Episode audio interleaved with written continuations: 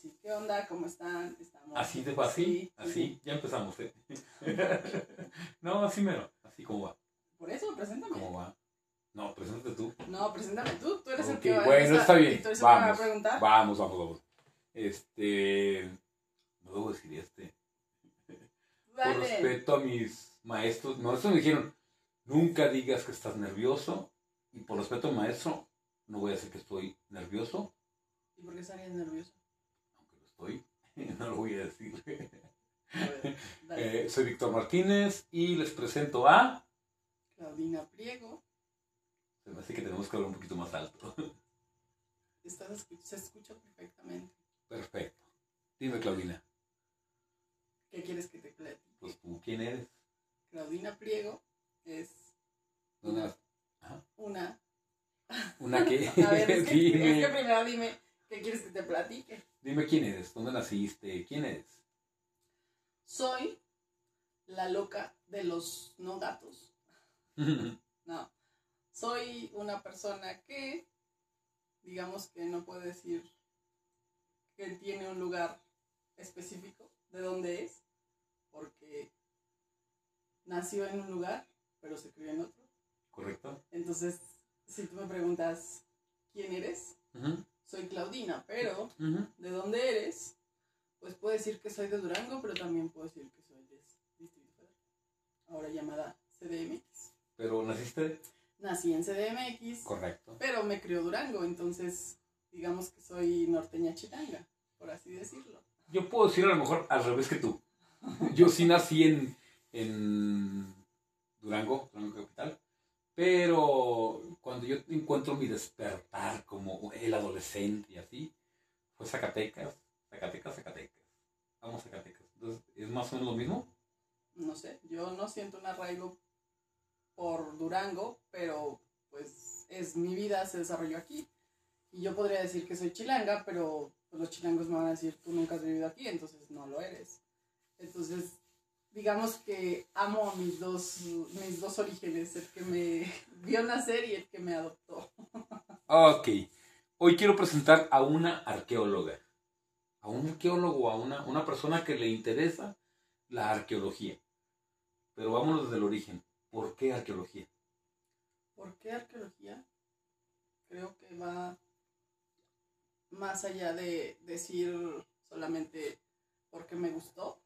Creo que la arqueología, si alguien cree en las vidas pasadas o en las almas viejas, creo que tiene un poco de esa, esa connotación, porque yo desde los cinco años dije, yo voy a ser arqueóloga. Yo vi un libro del Museo Nacional de Antropología y yo me veía en eso, relacionada con eso. Entonces yo en ese momento, a partir de los cinco años, me preguntaban, ¿tú qué quieres ser de grande? Y yo dije, arqueólogo. Y algunos me decían, ¿qué es eso? Pues lo que es ser arqueólogo, lo que es una, la antropología, el estudio del hombre, el estudio de, de las cosas del hombre. Para muchos a lo mejor era como extraño, pero Ya tenemos preguntas al aire, ya están llegando Messenger, aunque sea el piloto, pero ya tenemos preguntas al aire, ¿verdad? pero era, era, era algo que me despertó el interés desde muy chica y, y como digamos seguí por ese lado, ¿no? Pero ¿por qué no quería ser Wonder Woman o Spider-Man? Te digo que fuera lo que fuera, en mi casa siempre fue abocarme a lo que yo quisiera. Sí, tiene, sí tuve siempre esa libertad de, de decir qué quieres hacer con tu vida y, y yo podía haber sido a lo mejor, como dices, astronauta si yo quería. Pero, pues no sé, siento que también a lo mejor esas ganas de, de conocer al hombre y de, de aprender del hombre pasado eh, siempre fue eh, mi interés. Por eso a eso me refiero con, con lo del alma vieja, ¿no? Apenas iba a preguntar, ¿a cuál hombre? Al hombre del pasado. A mí sí me interesa dentro de la arqueología, me interesa más el hombre del pasado. Puedo hacer perfectamente arqueología ah, contemporánea y es muy interesante también porque creo que tam- también sería una forma de entender nuestras sociedades y de los gobiernos mismos saber a dónde las llevan.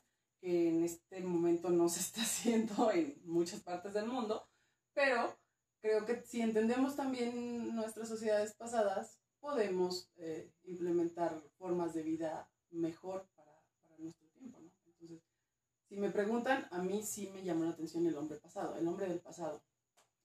También por buscar eh, mis orígenes, ¿no? Siempre, no sé, siempre estás buscando de dónde vienes, a lo mejor va por ahí. Era como esas ganas de saber de dónde vengo y, y, a dónde puedo ir. ¿no? Cuando yo hablo de, o, cuando yo quiero pensar en arqueología, yo pienso en, muchas cosas, en, en, en, dinosaurios, por ejemplo. ya hemos platicado esto. sí, ya sé, ya sé para dónde vamos. Este, pero puedo pensar en arqueología, pero dime cuál es la diferencia entre un dinosaurio del pasado y un hombre del pasado.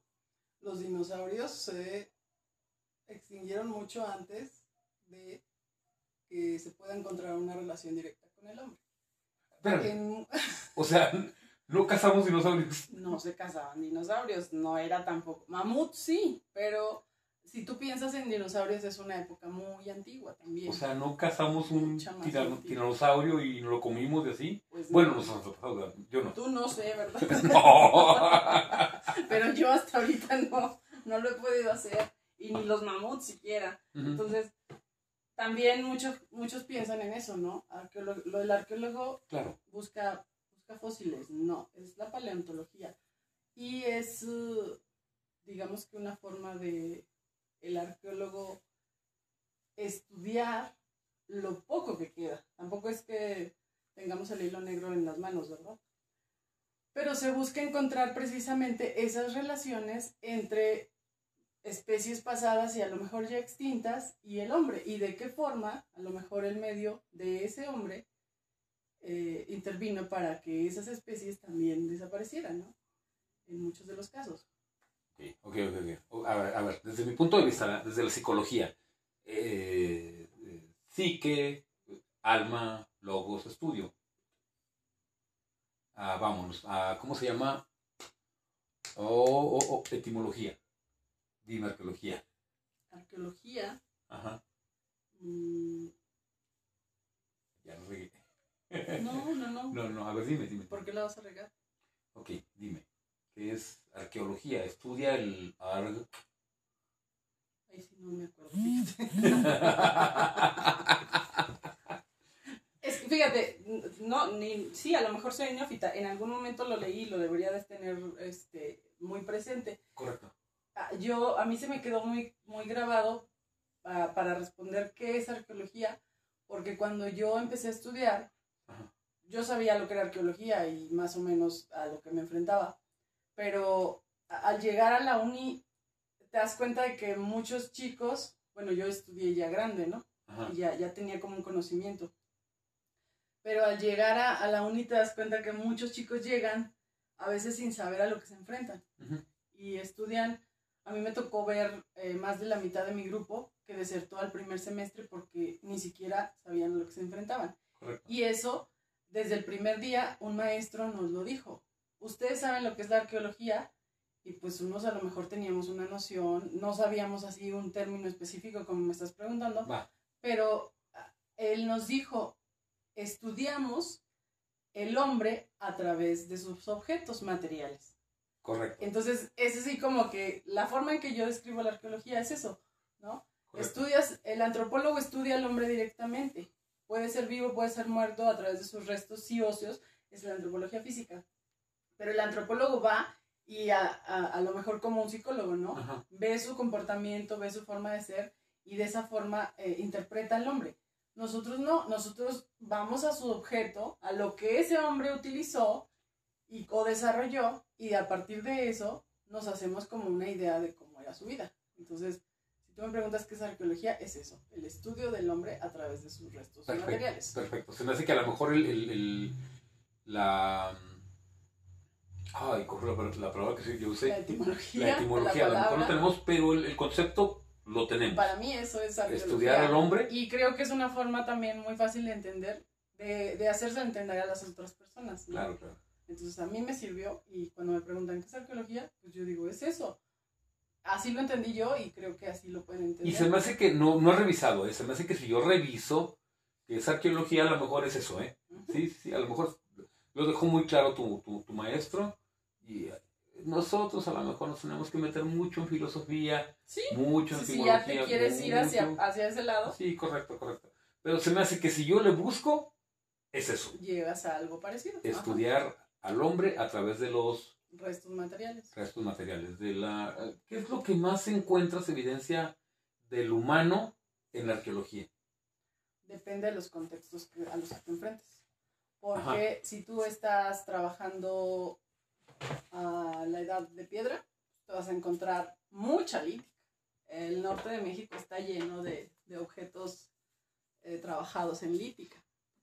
Y más porque eh, si te vas a esa época, pues era directamente la forma en que, digamos, subsistía, ¿no? A través de, de, la, de la caza, de la pesca, de, era la forma de, de- encontrar tu alimento. Entonces, el vestido también, a veces las pieles de los animales servían como vestido, los mismos las mismas herramientas líticas te servían para limpiar esa piel, una aguja de hueso de ese mismo animal te servía para coser tu prenda. Entonces ahí, digamos que si te vas a esos contextos, encuentras lítica, encuentras hueso y pues ya los más desarrollados encuentras cerámica. Cocida, barro pues cocido. Si ya vienes a una civilización de el centro de México, estamos hablando de, de- de la República, ¿no? Si te vienes a una civilización ya del- de, de una, de una época más este, nueva, más uh, 700, 800, eh, este, ya encuentras a lo mejor hasta construcciones más elaboradas. Ajá. Y ya también encuentras eh, utensilios también mucho más completos, ya no era nada más la olla de barro que te servía para calentar agua, Correcto. ya era un plato, ya era una taza, ya era una jarra específicamente para, para algo, para, para cocer los frijoles, o ya hasta encuentras eh, objetos específicamente para uso ritual, ¿no? porque ya tienes una sociedad más desarrollada que ya necesita a lo mejor una copa para poner el incienso y para hacer tus, ritos religiosos. Entonces, depende mucho del contexto y depende de la ubicación de, de la zona que estás trabajando. Oye, una cosa que me llamó mucho la atención. Fuimos a un, a un lugar, no voy a decir exactamente el lugar. Llegamos a un, a un lugar donde había una pirámide. No voy a decir lugar. Pero encontramos una piedra que tenía algo. Esto no te lo va a decir un, un creo, un guía de turistas. Pero había una piedrita. Y yo recuerdo mucho la primera vez que, que vimos eh, eso, que me decías, esto es algo muy sexual. Perdón, pero eso es lo que me brincó mucho. O sea, si me puede decir alguien, aquí es un centro ce- ceremonial, un centro eh, eh, religioso, un centro eh, cívico tal vez, pero había un- una piedrita que tenía un algo sexual, Eran, específicamente eran vulvas femeninas ¿correcto? y se, se hace, pues casi siempre se hace, eran, eran, eran petroglifos, ¿no? Porque era una roca este, tallada.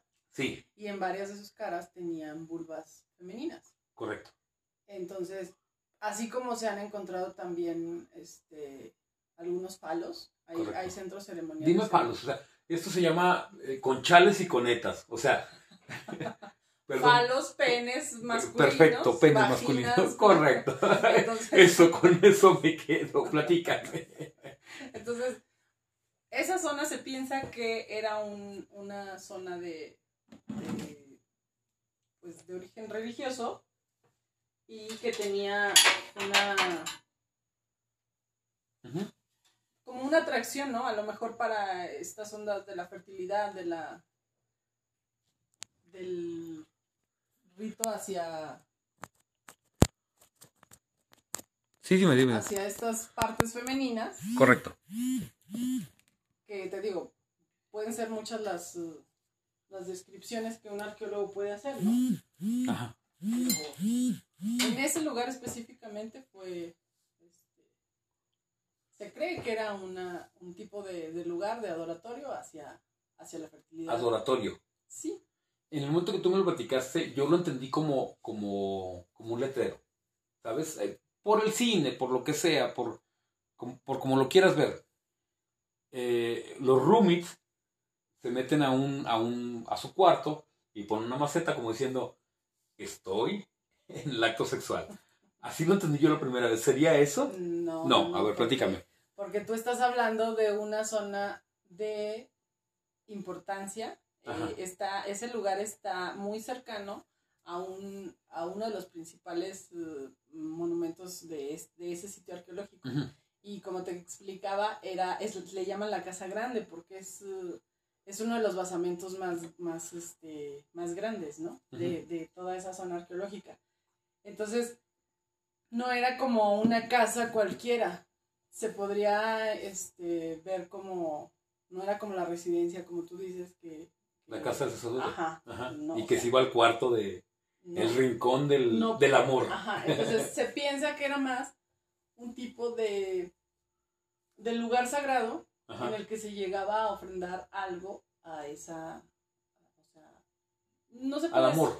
no deidad, pero te digo, se relaciona la, la, con la fertilidad, ¿no? Y tiene que ver con a lo mejor hasta la fertilidad en general de los ciclos de, de la tierra, los agrícolas, o sea, hay muchas eh, connotaciones hacia la fertilidad este, femenina.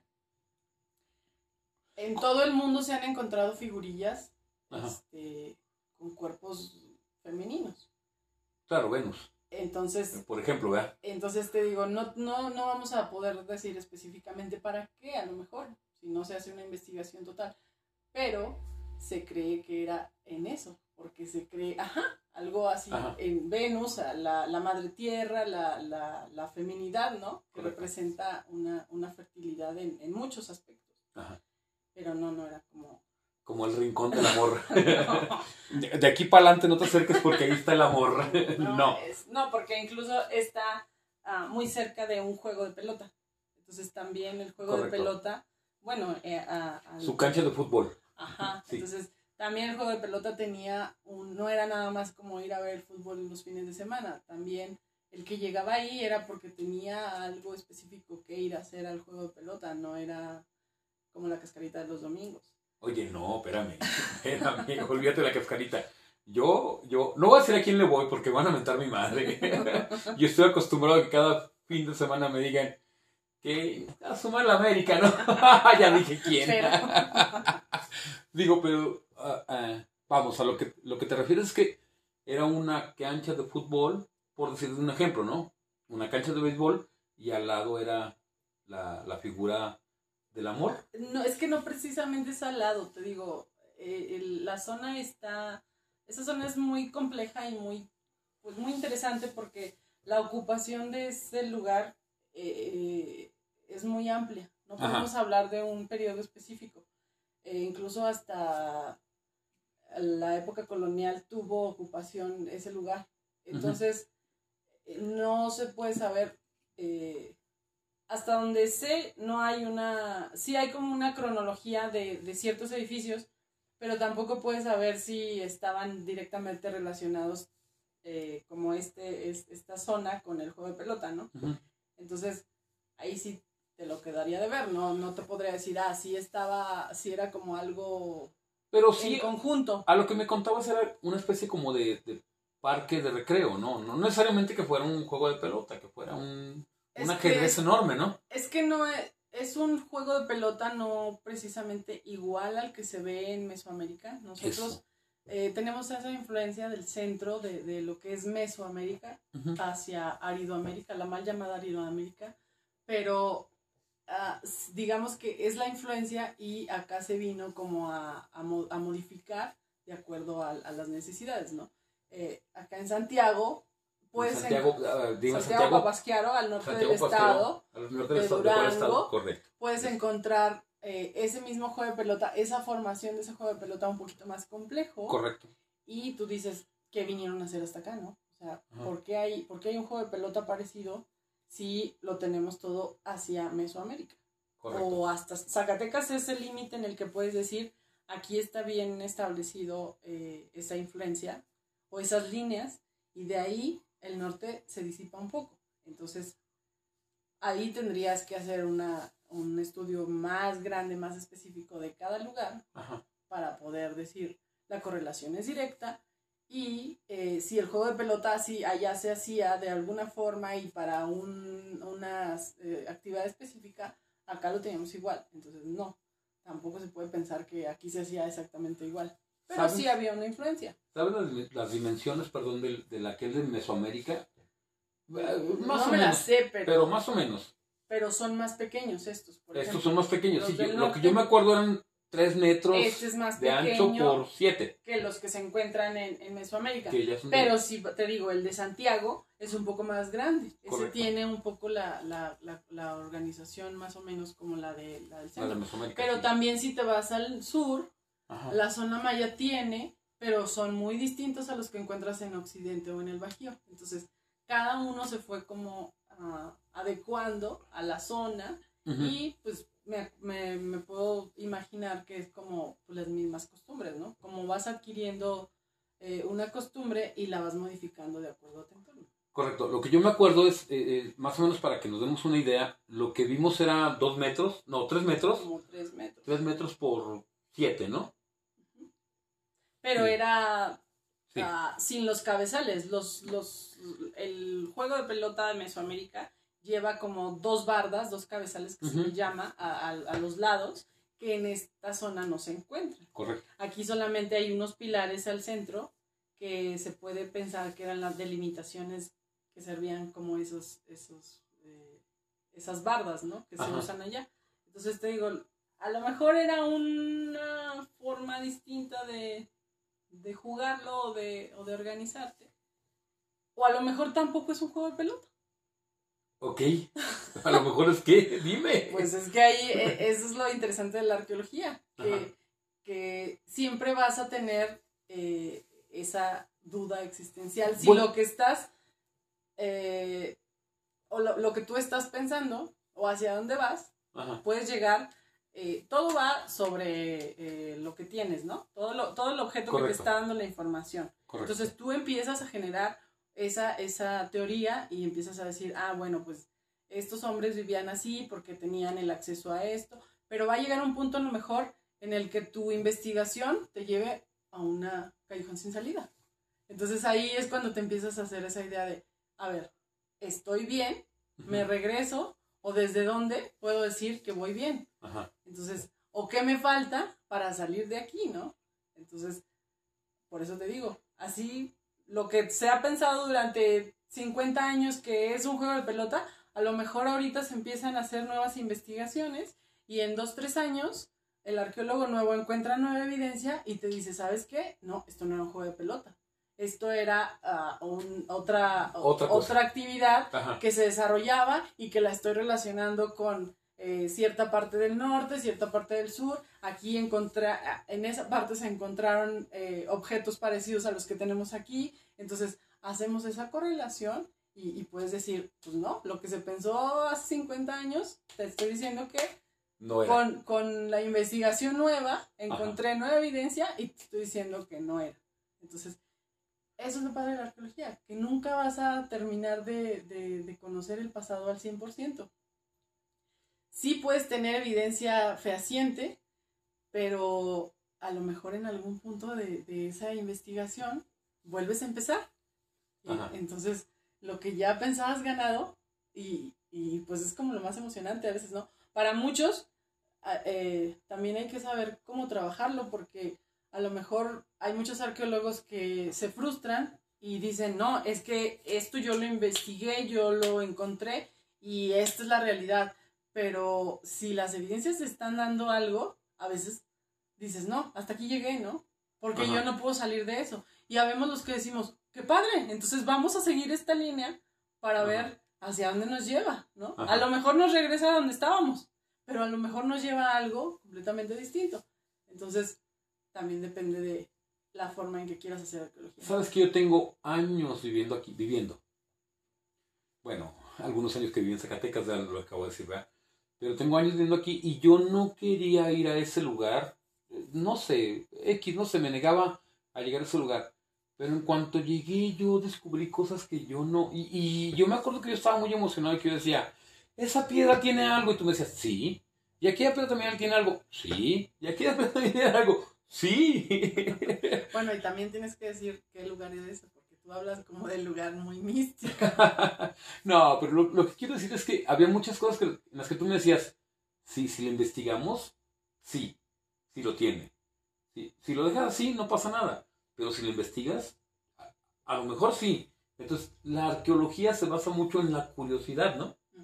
Entonces, decir, esa piedra tiene algo. Y, y, tú me decías, sí. Yo decía, pero pues sí que tiene. Pues no sé, hay que investigar, ¿no? A lo mejor sí tiene mucho de lo que tú piensas, crees, imaginas. Pero también hay que investigar mucho a ver si lo que tú dices no solamente es una teoría, que se convierta en una ley, que se convierta finalmente en una... Vamos, que sea una ciencia, pues, ¿verdad? Ahí es donde, donde entra el, te digo, la investigación compleja, para que pueda ser considerada arqueología científica, ¿no? Porque pues, desafortunadamente este país tiene mucho saqueo. Ajá. Entonces, mucha gente se cree arqueóloga, o bueno, en los inicios de la arqueología en este país, eh, a muchos se les llamó arqueólogos porque iban a un sitio, eh, hacían una excavación, recuperaban objetos cerámicos, objetos líticos y hacían una colección. Entonces, y a veces hasta la vendían o, o la conservaban y la, la, hacían como un museo. Hasta la fecha hay muchos lugares que, que, que conservan muchos artefactos y, y, los exhiben como museo. Pero ahí eh, se deja de ser arqueología porque solo son objetos. Ok. Sí, sí sabes que a lo mejor pertenecen a, a, a, a un hombre que vivió hace más de 500 años, pero no sabes qué tipo de hombre era o para qué le servía ese objeto Ajá. o por qué estaba ahí. Entonces, en el momento en que un contexto se rompe, ahí pierdes toda información. Cada vez que tú no, no haces una excavación bien organizada, tú estás perdiendo información completa. Porque a lo mejor eh, la, la, misma, um, a mí me tocó en, en Aguascalientes eh, excavar una casa una pequeña sí. choza. Dime, dime, dime. Entonces, eh, hasta la, la, la, el acomodo de los objetos nos Ajá. podía decir de qué, de qué se trataba, ¿no? Este, para sí. qué servía cada espacio. Ajá. Si a lo mejor eh, la, la, casa tenía un fogón y tenía una zona de, de, de, preparación de alimentos en una esquina, y si en este lado había una zona más social, más de estar, eh, y si en esa parte del fogón había uh, cerámica, Ajá. podíamos encontrar, porque en esa época eh, encontramos cerámica quemada. Ajá. Entonces, pues nosotros encontramos eh, como la zona, te digo, de, de, preparación de alimentos. Pero después más abajo, en, un, en, una, en una línea más abajo, encontramos también objetos de cerámica quemados pero en una distribución dis distinta. Entonces, okay. ahí dices cuáles son los de la cocina, ¿no? Va, va, va. Quiero, quiero entenderlo, ¿sabe? Volvemos. Con chales y conetas, con, con, con palabras terrenales. Yo me encuentro hoy, hablando de hoy, del, del México nuevo, del México contemporáneo. Hoy yo me encuentro un vaso, y yo puedo decir, este vaso es de cocina, pero aquel vaso tiene restos de cera, a lo mejor una vela para un acto ceremonial religioso. ¿Es lo que me quieres decir? Ahí, ahí algo al, hacia eso iba. Eh, la cerámica, las dos cerámicas estaban quemadas, Ajá. como que estuvieran expuestas al fuego. Correcto. Estaban rotas, estaban en distintos niveles, pero si nos hemos quedado ahí, hubiéramos dicho, pues es cerámica quemada, ¿no? Bien fuimos más abajo y encontramos restos óseos. Ok. Entonces, eso ya te da a entender que ya no nada más, no era la cerámica utilitaria, ya tenía una, una connotación distinta. ¿Un se, altar de muertos? Se puede decir que no era un altar de muertos. Eh, se encuentra en algunas de las culturas antiguas se enterraban a sus difuntos, Sí. se, se guardaban, se morían, se, se les hacía todo su, su, su funeral. Y después los restos de los antepasados de los ancianos se depositaban en urnas, ya sea como en un patio contiguo o en la casa, debajo del, del piso de la casa. Entonces era como tener a tus muertos Ok, cerca. en tu sala. Ajá. ok. Sí, pues como ahorita vas y ah, este, a, tu- a tus a tus muertos los incineras y te llevas la urna y la pones ahí en tu Va, sala, va, va, ¿no? O sea, era Ok, ok, ok. se cree que era una forma de hacerlo, porque hay cierto, digo que hay ciertas culturas que se han encontrado, lo- o los mismos eh, restos óseos directamente debajo de una zona habitacional. Qué miedo. No, no. bueno, ahí Bueno, de pronto sí, sí, sí, ok. De pronto, sí, sí. Depende, Depende de, de, la forma en que veas la muerte. de ¿no? usos y costumbres. Sí, Ajá. claro, sí, claro. Digo, porque de pronto ve uno que eh, culturas que no corresponden a México, ¿verdad? De que sacan los, los restos y los llevan a pasear y, y se van al antro, ¿verdad? Y, y- ok, ok, sí. De pronto yo pienso como, como mexicano, como, ¡ay, qué miedo! Y aún así, los mexicanos tenemos un- una, Dime. una idea de la muerte como, como muy cercana, ¿no? Ajá. el, el hecho de, de, de atraerlos en, en Día de Muertos y hasta cocinarles y traerlos a convivir con nosotros. Esa idea de que vienen y conviven con nosotros, sí es como una idea muy cercana a la muerte. Y, que Disney no, no apoyó mucho con Coco, ¿eh? Perdón, yo sí lloré, y lloré mucho porque estaba muy presente la muerte de mi papá y... y, y- uf, ok, pero Entonces tema. sí, sí tiene mucho que ver, te digo, la, la forma en que cada quien vive, vive su muerte. Ajá, En otros contextos son urnas específicas que se depositan en, en lugares este, aledaños, ¿no? No precisamente en tu casa. Eh, pero, pero te digo, y a lo que me refería con esto es que el contexto se rompe y si no llevas esa, eh, esa organización de, de, de, este, de excavación, ¿sí? puedes encontrar a lo mejor una urna llena de huesos, pero no sabes de dónde proviene. O puedes encontrar una cerámica perfectamente este, bruñida y pintada y que a lo mejor servía para un uso ritual más específico, pero en el momento en que los saqueadores la rompen el contexto, pues se pierde toda esa información. Entonces, ahí es donde te digo que la, la forma en que se hace la arqueología sí tiene que estar bien delimitada, porque si no te conviertes solamente en un saqueador de tumbas, como, como se le podría decir. Lo que sucede mucho en esa zona que yo estuve en, en Aguascalientes, hay un, una, un señor que se ha dedicado toda la vida a comprar y a sacar figurillas y, y- y cerámica y la tiene expuesta. Y Como ni te cobra, ¿sí? Ni, ni te cobra, o sea, te dice, "A- aquí está como la cerámica de mis antepasados, vengan a verla. Pero pues, mucha de la información de sus antepasados ya, ya, no, se, ya no se pudo recuperar, ¿no? Oye, como una, como una plática. Una vez estábamos viendo tú y yo una película. Bueno, Dina y yo nos conocemos. uf, Hace muchos años. Hace dos, para ser exactos. no, muchos años. Este, veíamos una película juntos. Hace casi ocho. Hace casi ocho. bueno, veíamos una película juntos. ah, John Carter. John Carter y, y cuando yo le presento la película, yo decía, ven, vamos a ver John Carter. Y me decía, oh, como, como aquel arqueólogo famoso, ¿verdad? Arqueólogo, Pero nada que ver, ¿verdad? pues no, no, la película no. No, no, no, John Carter es un cuate que viaja al- a Marte.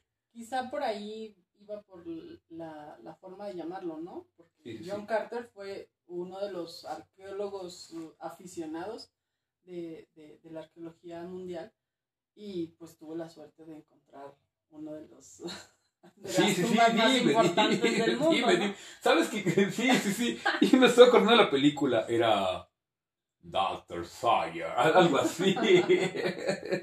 que habían, hablaban una especie de idioma diferente, un idioma marciano, por así decirlo, y que tú me decías, John eh, Carter, o sea, Carter, Carter, Carter, y, y en base a eso de, de, de, mezclar a lo mejor la idea de que yo estaba hablando de, de, de un, de ciencia ficción y tú hablabas de, del arqueólogo que encontró La tumba de Tutankamón. Tutankamón, exactamente. Yo me enamoré de la historia de. Platícala. ¿De Tutankamón. No, no, no, de, de Carter. Pues esa, este digo, es uno de los... La arqueología en el mundo también eh, tiene muy, tiene muy poco, digamos que muy poco tiempo de haberse considerado una ciencia, ¿no? Porque se hizo precisamente de ese, de ese tipo, eh, de esa forma, perdón. Eh, era gente con dinero, gente que le gustaba viajar, gente que le gustaba conocer el mundo, que tenía la forma de llegar a, a zonas inexploradas y que se dedicaba a, investigar las culturas, a los hombres y en el mejor de los casos llegar y encontrar tesoros que, que, que saqueaba de alguna forma, por decirlo, y se llevaba a su casa o los llevaba a, su país y los hacía, sí, a lo mejor con un, interés de investigar, pero no con una organización que pudiera uh, dar información eh, y se pudiera consolidar como tal, ¿no? Entonces era el, el hecho de, de explorar una tierra que a veces llena de aborígenes, como los australianos, eh, encontrar lo que se les antojaba y lo que era exótico, porque también eran a veces, eh, por lo general, personas de clase alta que podían pagar unas expediciones de, por todo el mundo y eh, encontrar los tesoros que les parecieran más exóticos y llevarlos consigo. Entonces, esto fue un poco de lo que John Carter hizo. Tuvo acceso a tener un poco de, de dinero, eh, le proporcionaron eh, los recursos para poder viajar a Egipto, para hacer una, una investigación o un, una exploración eh, en, en, esta parte de Egipto, que a fin de cuentas terminó, sí, en una, una investigación de egiptología y encontró la tumba de uno de los faraones más importantes de, del antiguo Egipto. Y con esa tumba eh, también, pues la fama mundial, ¿no? Porque hasta la, hasta la fecha se, puede hablar de la maldición de Tutankamón, que supuestamente le cayó a él y a todas las personas que, que investigaron con él. Y ahora, ahorita está muy vigente el museo que se está haciendo y que está a punto de abrir. Y que, que una maldición también va. Y que también dicen ¿Cuál? que, que como, como llegó, como volvieron a mover a Tutankamón, porque eh, en esa época se sacó de, de, la tumba y todos los objetos, los más de 5.000 objetos que se encontraron desde la, dentro de la tumba, se movieron hacia, hacia Egipto y se encuentran ahorita en el Museo de, de, de Arqueología de Egipto. Este, pero ahorita van a ser trasladados, bueno, Tutankamón ya fue movido otra vez de su Ya. antigua Pobre Tutankamón. ya lo llevaron a su nuevo museo, donde se va a poder este, exhibir hacia todo el mundo. Y están por llevar también sus 5.000 objetos de nuevo hacia nueva casa. Entonces, por eso se habla de, de, de Se va a enojar otra vez. de estas, esta nueva era de la maldición de Tutankamón.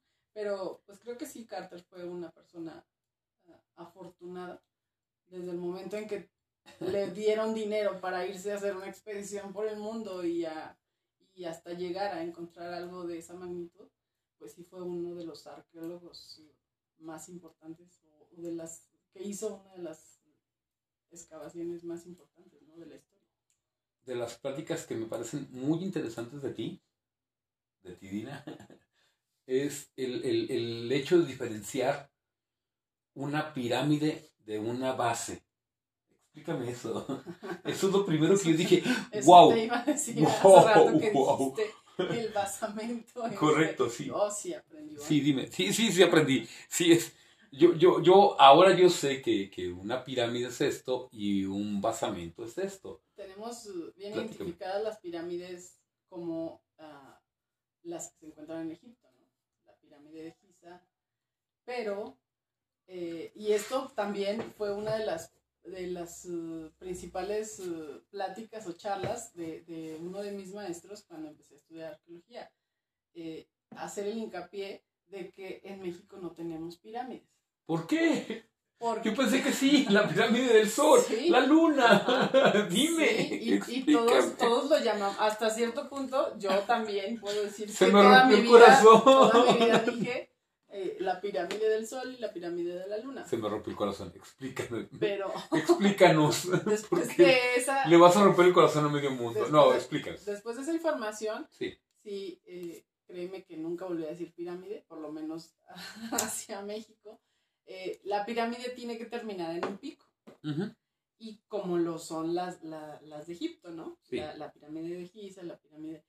En México, Sí. todos tienen, y todos los edificios de este tipo, eh, se piensa que eran adoratorios, eran zonas de, de, de- de- de orden religioso. Como yo lo entiendo, a ver, a ver, corrígeme.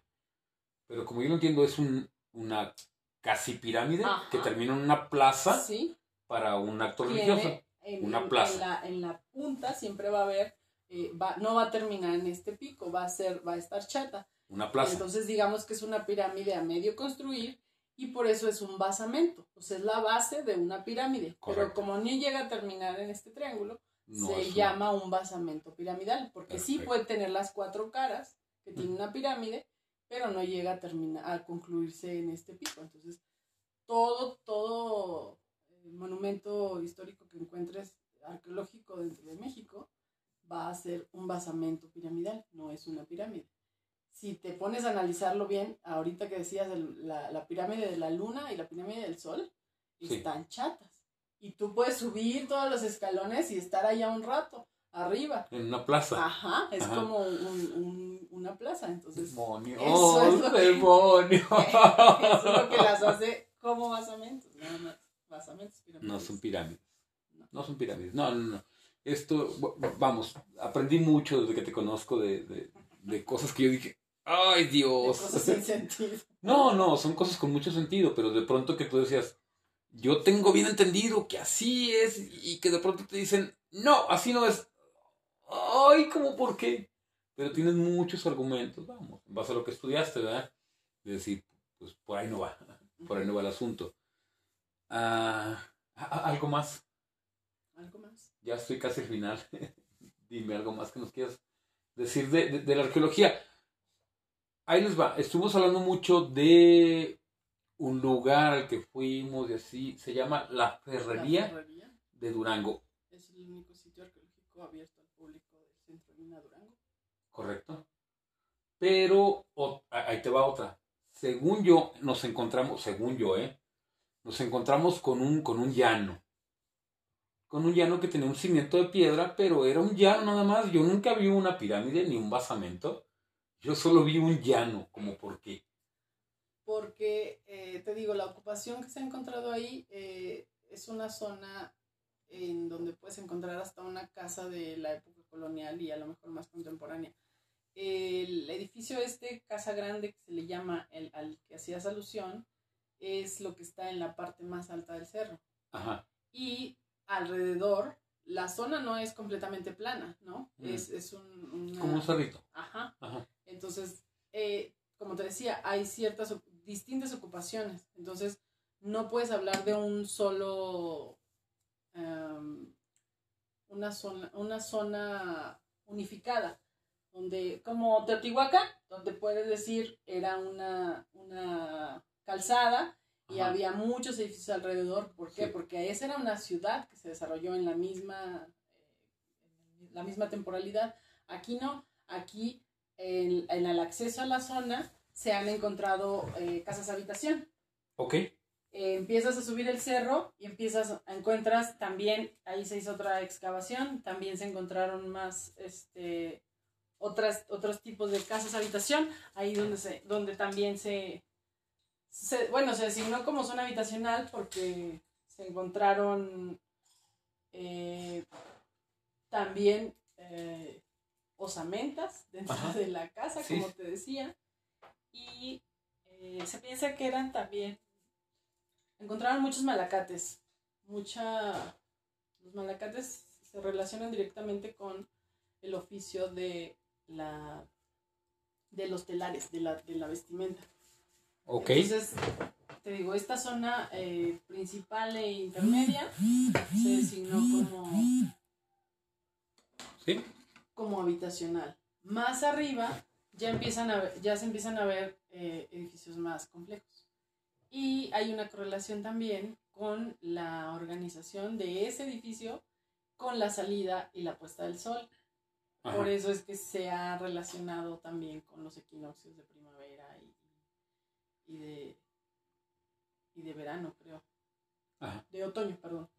Entonces, ahí ya te das cuenta de que ya no era una zona específicamente habitacional, ¿no? Entonces, en una época a lo mejor fueron casitas, después hubo una ocupación más extensa, que, donde creció esa, esa zona, y ya se empezaron a hacer edificios más de, para otro tipo de actividades, ya no nada más para, para habitar. Y en otra parte ya se encuentran otra temporalidad, porque también hay casas más complejas y más contemporáneas eh, que tienen que ver con el desarrollo de la, de la fundición que había en esa zona. Entonces, por eso es que no podemos hablar de, de- de que, como dices, que haya un, un- que tú veas una- un desarrollo de una ciudad compleja y, Ajá. completa, ¿no? Correcto. Porque todo lo que hay ahí, digamos que son distintas temporalidades de ocupación. Oye, espérame. A ver, yo se me hace que. Bueno, es que desconozco el tema, ¿verdad? Pero lo que yo vi ahí era un, un plano con escaloncitos, si, tú- si tú quieres, con, con cimientos, tal vez. Parecía que estaba preparado para una construcción. Y como yo lo entendí, era, sí, la, el cimiento de una construcción. Y encima de eso construyeron algo como una choza. Porque no, no precisamente tiene que ser una choza. Ah, muchas de, los, de, de las construcciones y, y en zonas arqueológicas, tú vas a llegar y vas a ver nada más eh, un, una base, ¿no? Un piso un- y unos pequeños muros a lo mejor. Un cimiento. Ajá, que ya está hasta reconstruido porque desde que se abre una zona arqueológica ya está, este, y, y después de mil años, pues lógico que la vegetación y, Claro, y claro, claro, claro. Ya, el clima, ya te la lluvia. todo, ¿no? Ajá. Pero de acuerdo a tu investigación te das cuenta que a lo mejor era un, un, este, un edificio cuadrado que tenía un acceso y una o, o dos patios, ¿no? Entonces vas, vas encontrando más o menos la organización y le das una, un realce para marcar bien. En otros casos, si no encuentras muros completamente en pie. Eh, pues también, a lo mejor el tiempo te los tiró. Pero si no, eh, puede ser que también no eran precisamente de ese mismo material. La ¿Era roca, madera? la roca es lo único que se puede conservar durante ¿Era madera tal vez? Ajá. Entonces podemos hablar no nada más de madera, puedes hablar de carrizo, puedes hablar de, de pues sí, madera en sí. Como una choza. Ajá. O sea, Entonces, que- materiales perecederos que con, con muy poco tiempo se degradan. Entonces, lo único que te queda después de mil años, pues son las rocas que servían de cimiento, ¿no? Correcto. Entonces, O sea, mi teoría es más o menos similar. Digo, sí, más o menos cierta, ¿no? sí, sí. Que vino un. Perdón por la palabra. Vino un pinche español y me la quemó. A veces no precisamente españoles. En la quemada, precisamente. En, la quemada. En la quemada, en, la- el, ¿En Zacatecas? es el sitio arqueológico de, la, de, de Zacatecas. Sí. Hay un, uno de los, de, de los edificios más grandes, eh, le llaman el edificio de las columnas. Ahí este, hubo un incendio muy grande y se, Oh. se llama precisamente de las columnas porque eh, se piensa que tenía una techumbre de, de madera Paja. o de paja Ajá. y sostenida por columnas, porque lo único que se encontró en la excavación era mucho material, este, mucha madera quemada y las zonas, eh, los, los huecos de Ajá. donde estaban las columnas. Entonces, Oh. eh, entonces no precisamente por españoles. Un, si, Sí. si el material era perecedero, pues un- una, el tipo de, de actividad o, o algún accidente Un vecino guerrero, ¿verdad? Genera, vez, sí. ajá, genera un problema de ese tipo. Pero, pero sí, o sea, no siempre vas a encontrar el, eh, como en el Templo Mayor en, en Ciudad de México, donde encuentras las ocupaciones simplemente, ahí tienes hasta, se han podido determinar que se, en la pirámide del Sol también, sobre un basamento pequeño, se, se tapó y se volvió a hacer otro basamento para hacerlo más grande.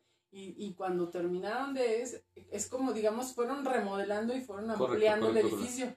Entonces, pero ahí, pues ahí utilizaron eh, roca también, ¿no? Entonces, O sea, es como yo decir, esta es mi casa, ya la vendí, me la tiran y construyen algo encima, ¿verdad? Ajá. Eh, o como tu casa, compras un primer piso y haces un segundo piso, pero al segundo le pones a lo mejor un, un techo de, de- de lámina o de, de madera. Y así la dejas, la dejas abandonada y después de 50 años, pues la madera ya se cayó, ya se degradó y lo único que vas a encontrar a lo mejor es tu primer piso y la mitad de tu segundo piso. ¿Por qué? Porque la techumbre del segundo ya se degradó y ya no. Entonces ahí puedes decir, ay, mira, eh, aquí les gustaba tener una terraza, ¿no? Porque Ujú. el segundo piso lo tenían sin techo. No, a lo mejor es, si te pones a investigar bien, te das cuenta de que el techo sí estaba, pero ya el tiempo lo, lo, lo des- lo degradó. Perfecto. Entonces, de eso se trata, de, de investigar y, y dar con el hilo negro de las cosas cuando se puede. ¿no? Y cuando no se puede, Pues ahí es donde empieza la, la duda existencial, ¿no? porque a veces la frustración más, porque a veces ya no puedes seguir con la investigación y, y tienes que dejarla a medias. Entonces, trabajar con lo que tienes nada más. ya se nos acabó el día del niño. y, y los niños tienden a ide- idealizar a un héroe. ¿Quién fue tu héroe? Héroe. Héroe, Héroe. de arqueología. ¿Por qué estudiar arqueología?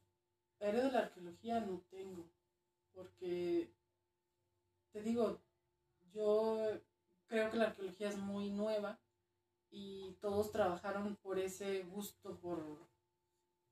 Creo que el arqueólogo es ese, el que le gusta investigar más allá de, de lo que estás viendo, ¿no? Yo por lo menos ese, esa es mi... Yo no me quedo con lo que estoy viendo. Y si estoy viendo algo eh, y no me cuadra, quiero entender por qué no me cuadra, ¿no? Ajá. Entonces es como esa ese interés por, por saber más allá y, y todos los arqueólogos creo que tienen esa, esa- esas ganas de, de conocer el mundo más allá. A veces a través de un objeto, a veces a través de las personas, ¿no? A mí me gusta mucho viajar porque también es mi forma de conocer el mundo. Entonces, un héroe así como tal de la arqueología, Carter, dilo. No, no, tampoco ok, Carter. Carter no, pues. No, Carter fue una persona muy afortunada. Yo hubiera querido tener la suerte de Carter, porque eh, llegar a encontrar eso, sí, a lo mejor trabajó para llegar ahí, pero, pero también pues se le facilitaron mucho las cosas. ¿no? Ok, ok. Un pirata. Era, era como un... como- Digo, estoy mencionando a los piratas porque estoy viendo una serie de piratas en Netflix. Eh, no voy a decir marcas, bueno, ya dije Netflix, pero estoy viendo piratas. Y de alguna forma lo relaciono con, con un pirata, ¿no? Estaba eh, buscando, estaba, estaba escapando tal vez, escarbando y se encontró, se El encontró un tesoro. Correcto, qué afortunado. Todos dirían que Indiana Jones, ¿verdad? Ajá. Pero no, yo no conocí a Indiana Jones hasta después de estar estudiando. ¿Fue real? No, es un personaje de ficción, pero tú pregúntale a alguien eh, que sabe de arqueología y te van a decir Indiana Jones. Correcto. Que en realidad no era, lo pintan muy, también como muy saqueador, ¿no? Ajá. Porque a él nunca se le vio excavar. Eh, sí trabajaba en una universidad como su papá y sí investigaba como su papá, pero todas sus aventuras son de ir a romper un templo y encontrar las calaveras este, en el centro del templo sin hacer Va. Una investigación y sin registrar nada. Entonces, Eres el Sheldon real, eres el Sheldon de la vida real. Sheldon en, en Big Bang. No, Sheldon no, Sheldon admira a, a, a Indiana y la novia le dice, "No, pues no hizo nada, ¿no? ¿no? O sea, si él no hace esto, lo hacen los rusos. Si él no hace esto, lo hace, o sea, que finalmente fue una, un evento fortuito. Ajá. Sí. Sí. Entonces, te digo, no, como, ¿Por qué un niño debería estudiar arqueología? ¿por qué ¿Por un qué, niño? ¿Por qué? ¿Por qué? ¿Cómo motivar a alguien para que estudie arqueología? Porque creo que la sociología en este país Aguas. es muy necesaria. Ok.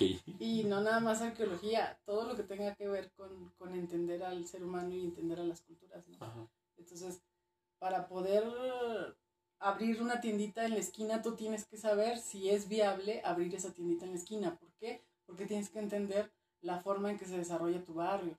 ¿sí? Bien. Entonces, creo que en muchos de los aspectos de, de este país y de este mundo, sería muy útil que sociólogos y que arqueólogos y que antropólogos trabajaran diariamente. Perfecto. Tipo de psicología. para entender el, compor- el comportamiento de la, del ser humano. del ser humano y de tu entorno.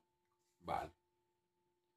Pues, piloto, muchas gracias. Esperemos que esto siga, siga saliendo, ¿verdad? Depende de, Depende de de quién. ti. ok. Muchas gracias. Nos vemos en el próximo capítulo. Esperemos que haya un próximo capítulo. Y. Adiós.